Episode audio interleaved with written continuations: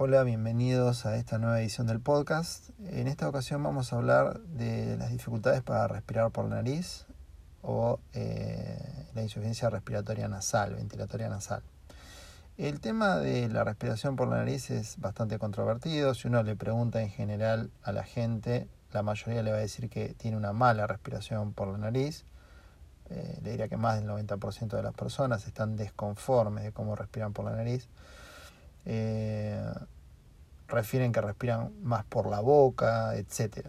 En realidad, eh, la gente se confunde muchas veces, eh, cree que debe respirar por la nariz como si fuera un, un, caño a su nariz, o sea que, no, no tiene que haber ningún tipo de resistencia en el paso de aire por la nariz, y esto es un error, porque la nariz es un filtro.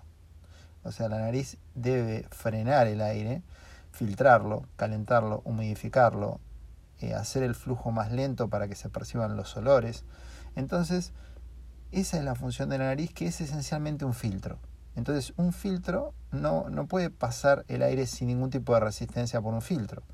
Además, la nariz se congestiona o este, este flujo de aire a veces se, se afecta más ante diversos eventos, por ejemplo, alergias, gripes, resfríos. ¿eh?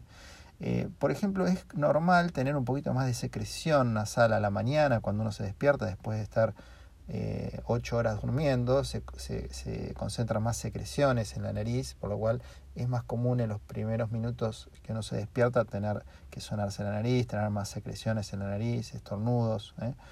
Ahora, si el resto del día uno respira bien por la nariz, o mayormente bien, eh, esto en general es normal. Ahora, cuando es una molestia cotidiana que permanentemente, eh, todos los días, eh, hay dificultades en la respiración por la nariz o la nariz es una consideración, es una molestia permanente. Ahí es donde eh, podemos consultar, siempre es útil consultar ante cualquier duda, pero en general es muy común que la gente confunda una respiración nasal o una nariz con una función normal con que hay algún problema en la nariz. Hay gente que dice, por ejemplo, no, pero yo cuando tengo que correr, tengo que respirar por la boca. Bueno, todo el mundo cuando hace actividad física tiene que respirar por la nariz y la boca. No alcanza la nariz para respirar cuando hacemos actividad física intensa, cuando hacemos ejercicio. ¿eh? Entonces, cuidado porque eh, a veces uno termina con algún tratamiento innecesario o alguna cirugía incluso innecesaria eh, en una circunstancia en que la nariz es completamente normal el funcionamiento. Entonces, cuidado con estas confusiones porque muchas veces terminamos con tratamientos que son innecesarios.